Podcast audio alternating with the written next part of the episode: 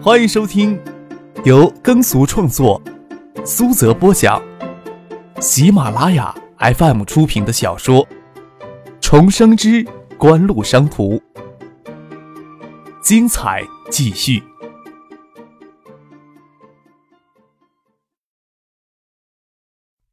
第五百三十一集。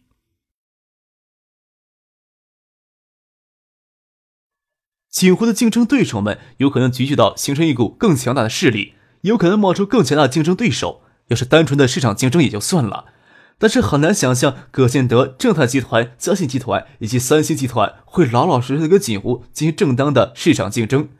张可只能未雨绸缪的先做些工作，在香港公开市场或通过场外交易对嘉信电子进行持股，获得一定的话语权。至少要阻止葛明信、谢汉庆、葛建德等人利用嘉信电子对锦湖做出不正当的竞争行为。另一方面，将王海苏这一颗钉子切入到他们的内部去，在内部牵制林雪、葛建德、胡宗庆等人胡作非为。张可这时候并不担心王海苏会脱离他的手掌心，还有就是尽快的完成在金山的投资布局，防止金山成为葛明信、谢汉庆、葛建德以及三星、东芝等海外集团对抗锦湖的大本营。今后要在金山没有一点力量与说话的助力，谢家要真是搞起什么花样，背地里在金山扶持一两家假冒锦湖的电子产品规模企业，就够锦湖吃上一壶的了。锦湖与赵有伦也是各取所需，除在金山投资橡树园分园之外，星光纸业想要进入江南省的开展营林工作，也可以借助赵有伦的先打开金山口子。另外，叶剑兵不想江南省最重要的城市成谢家海泰电器的后花园。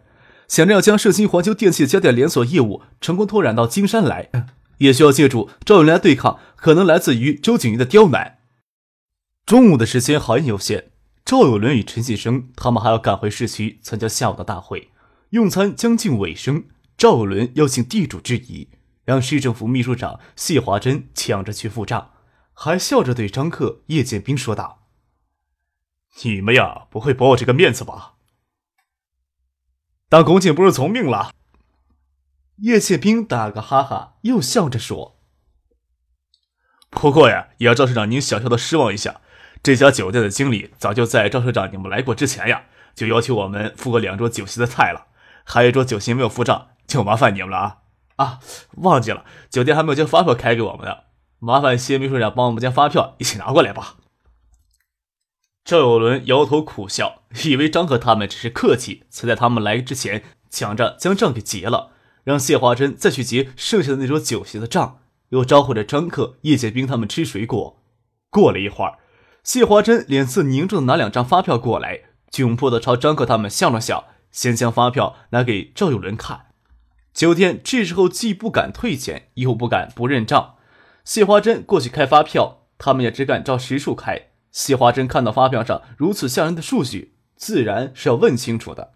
他心里清楚，叶剑兵让他去开发票，自然是想出一口恶气。谢华珍跟赵有伦说明情况时，也不会帮着酒店说话。两桌酒席实收九千二。赵伦看着发票上的数据，脸色阴沉下来，站起来将发票拍到随行的那名公安局副局长的面前，说道：“这就是金山给投资商们创造的良好投资环境吗？”这是我亲眼看到的实况，我看不到的还有多少？这是敲诈勒索！你马上去给我处理！又朝张克、叶剑兵欠着身子说道：“发生这样的事情，我很惭愧，我很希望只是个个别现象。不过，我将这些社会毒瘤通通的割掉，不致使使你们失望对金山投资信心。什么地方都难免有害群之马的。”张克站起来，握住赵有伦的手，笑着说。既然赵副局长去处理这件事儿，我们就不要为这些小事情烦恼了。赵市长呀，你还要赶回市里参加大会，我看我们就先离开好了。赵有伦他们过来接张克一行人，有公安局的副局长随行，两部警车开道，也有四五分警员。张克与赵有伦走出来，酒店老板与平头青年已经靠了起来，其他青皮混混都没敢溜走，都抱头蹲在大堂里。马海龙等人在一旁冷眼旁观。酒店里还有其他客人都没有走，不晓得发生什么事情，都围了过来。熟客都认识酒店老板，帮着说话。看着赵有伦走了出来，有人说道：“赵市长呀，您老过来吃一顿饭，有什么不满意的，尽管提前就是了，也不明不白的把人家就铐起来呀。赵有伦将发票拿出来给围观的人看，这呀都是我从建业请来的客人，他们先进酒店用餐，没有说是我赵有伦的客人，也没有必要说。我也没有想到我的客人在这里用餐，两桌酒席竟然给收了九千二百元，还受到一群社会青年的围逼与言语上的威胁。这是什么行为？这是敲诈勒索！江鱼镇是北面进入金山市的门户，我现在还不清楚敲诈外地人是不是江鱼镇商户的普遍现象。既然我发现了，就不会姑息养奸了，任这群害群之马破坏江鱼镇，破坏我们金山的形象。又吩咐随行那名公安局副局长：“你留下来监督江鱼镇派出所，查一查江鱼还有没有类似敲诈外地客户的现象。”查到一起，严肃处理一起。还有，这件事情处理好之后，你将多余的钱款交给我，让我能找点脸跟锦湖与盛兴的客人进行道歉。没那么严重，张可笑着说：“我们过来的时候呀，看到路边有所小学，教室有些破旧。事情呀处理好之后，还是请张副局长代替我们将钱捐给那所小学吧。”看也不看靠起来的两人，更没有帮他们求情的意思。说着话，就与赵有伦给众人簇拥着走出这家门脸不大出眼的江鱼酒家。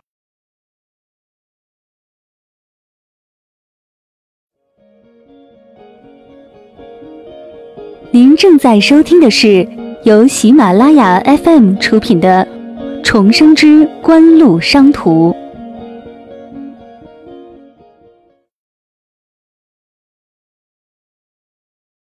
在赵有伦的极力邀请下，张可与叶宪兵答应随赵有伦到金山国际会展中心走一走，那里是电子产业发展论坛的主会场。金山市的城市建设要落后于建业，跟惠山相比还有些差距。新落成的国际会展中心由五座大型会展建筑构成，坐落在青山市城西的郊区。五座会展建筑环抱一个数万平方米的中心广场，气派非凡。赵有伦特意让车开到会展中心南边的一座百十米高的山上，站在山顶的观景台，凭栏杆往下看，视觉上的触感要更强烈一些。可惜山的北面，除了这座气派非凡的会展中心之外，周边就没有什么像样的建筑了，还零零散散的散落着一些没有拆居的民居。除此之外，在会展中心的东边有一座正在施工当中的大型工地，再往东掠过去居民区，就是金山市的主城区了。这里呀，将是金山市新城区的中心，市委市政府以及下属的行政机构都要从交通拥挤的城区迁出来。赵有伦跟张克介绍会展中心周边新城区的规划蓝图，有着指点江山的气概。他指着东门那处正在施工当中的大型工地，说道：“那里就是新的市政大楼及广场工程。这个项目早就由我的前任提出来了，由于种种原因，一直没有去实施。我就心里在想。”新城区要吸引开发商过来投资，光有这个会展中心还不够，开发商的眼睛都盯着新市政大楼的建设，就是砸锅卖铁要将新市政大楼先建起来，这才有了今天的进度呀。以如此规模的行政机构迁徙来聚集新城区的人气，已经促进了新城区的地产投资，拉动新城区的土地价格、房地产价格急速上升。这不过是今后十年国内城市建设的惯用伎俩罢了。张克对此不给予评价，十分有耐心的当一名倾听者，倾听赵有伦抒发他担任金山市长之后的抱负。叶剑兵偶尔会插几句话。身为世纪锦湖的大股东，对地产投资有着极浓厚的兴趣的他，自然也喜欢在城市建设上有大手笔、大气魄的官员。站在山顶，转身往南远眺，能看到正泰集团与嘉信电子联合投资并推动电子工业制造基地的项目工地，浑浊浩荡的饮马河。以青山为笔，书写的一捺横亘在工地规划与新城区之间。饮马河的西南是金山的高新区，东北是新城区。有座新建的公路大桥连接着饮马河的两岸土地。这座山不够高，再加上前方有连复不定的山岭挡着，更远处的金山湖只能看到黄河绿带染得水天一色。张克指着那边的工地问赵有伦：“金山软件园的选址也在那边了？”在电子园的北面，与电子园紧挨着，过一段时间就要动工了吧？赵有伦点点头，说道：“那里刚并入高新区的土地，与规划中的新城区紧挨着。几乎若是近期决定投资在金山的话，可以在河边拿一块地。张可目光凝着横亘在大地怀抱里的银马河，没有说什么。叶剑兵在一旁小声的跟周游说话：“这河水的颜色似乎有不些不大对劲儿呀。”浊黄的河面上泛着一片片白色浮沫，银马河上游的几企业在肆无忌惮排污。张可想看赵有伦听了叶剑兵的话会有什么反应，转过头看去，赵有伦正看向来时的坡道，有四部轿车沿着坡度不大的泥路开过来。那四部轿车驶进近处，才注意到山上有人。在离张可他们还有四五十米的地方停下来，周景瑜、葛建德、谢汉庆、葛明信、林雪等人依次下车来。张可当然明白周景瑜为什么要带着人到这山岗上来。谁掌握着一座城市，都会有向外人炫耀和描绘未来发展蓝图的心思。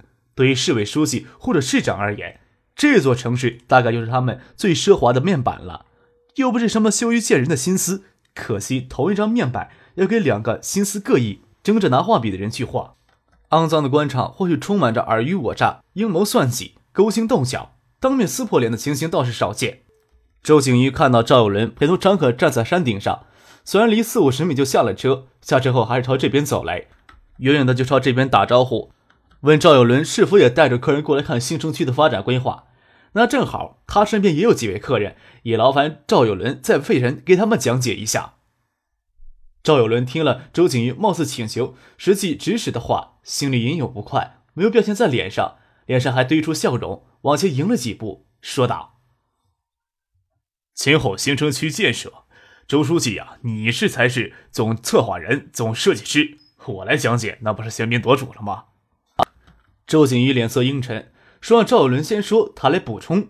张克站在原地听他们这两三句对话，只是淡淡一笑。心想：周景瑜还真是市指，事事都要压人一头的脾气呀。在惠山的时候，他是市长，赵阳是市委书记，就是这样。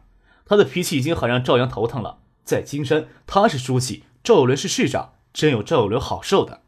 眼看赵有伦下不了台面，旁边分管工业的副市长肖伟军要站出来打圆场，没想到张克在他后面眉毛一扬，轻笑着说：“刚才呀，听赵市长说了很久，正想听周书记您补充呢。”摆出一副洗耳恭听的模样，侧着脑袋。周景瑜看到赵有伦陪同锦湖众人在山顶，心里就有些不悦。再让张克一撩拨，瞬间的气血翻涌，目光跟刀子一样刮过来。看到张克脸上貌似无辜的微笑，也真不能当场就发作。赵有伦倒是心情大好，真算是出了一口恶气。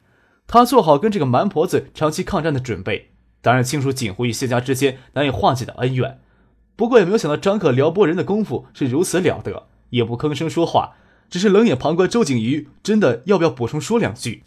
叶剑兵、周游听了这话解气。翟丹青站在张克身边，看他脸上无辜的笑容，双手抱在胸前，一手抬起托着下颚，一只手指压着粉润的嘴唇，压抑着笑意。只有许洪博颇无奈的摇头。都说冤家宜解不宜结，张克这模样是要跟对方硬杠上了。别人都想不到，这时候会是谢和庆站出来化解双方势如水火的对峙。他十步走到山顶，看着张克说道：“克少这么关心金山市新城区的建设规划，是有意来金山投资了。”张克手插在皮夹克的外兜里，看着谢汉庆说道：“或许吧，不过站在这里看风景倒也不错，就是银马和河水颜色怪异了一些。”仅仅是赵有伦在场，顾及到有赵有伦的颜面，张可不会直接说破银马河与金山湖的污染现状。但是周景瑜一并过来了，就没有那么多顾虑了。身为金山市委书记、市长，这种事情总是他们要担待的。饮马河浊黄泛着白沫的河水，刺眼的横亘在眼前。离河道这么远，空气里也若隐若现飘着刺鼻的味道。谢汉信微微憋着眉头，周景瑜听了也是微微憋眉呀。他并没是因为觉得张可这时候指出饮马河污染的问题，既蛮横又多管闲事儿，倒也后悔没有安排好。至少让上游排污的几家厂子这几天克制一下。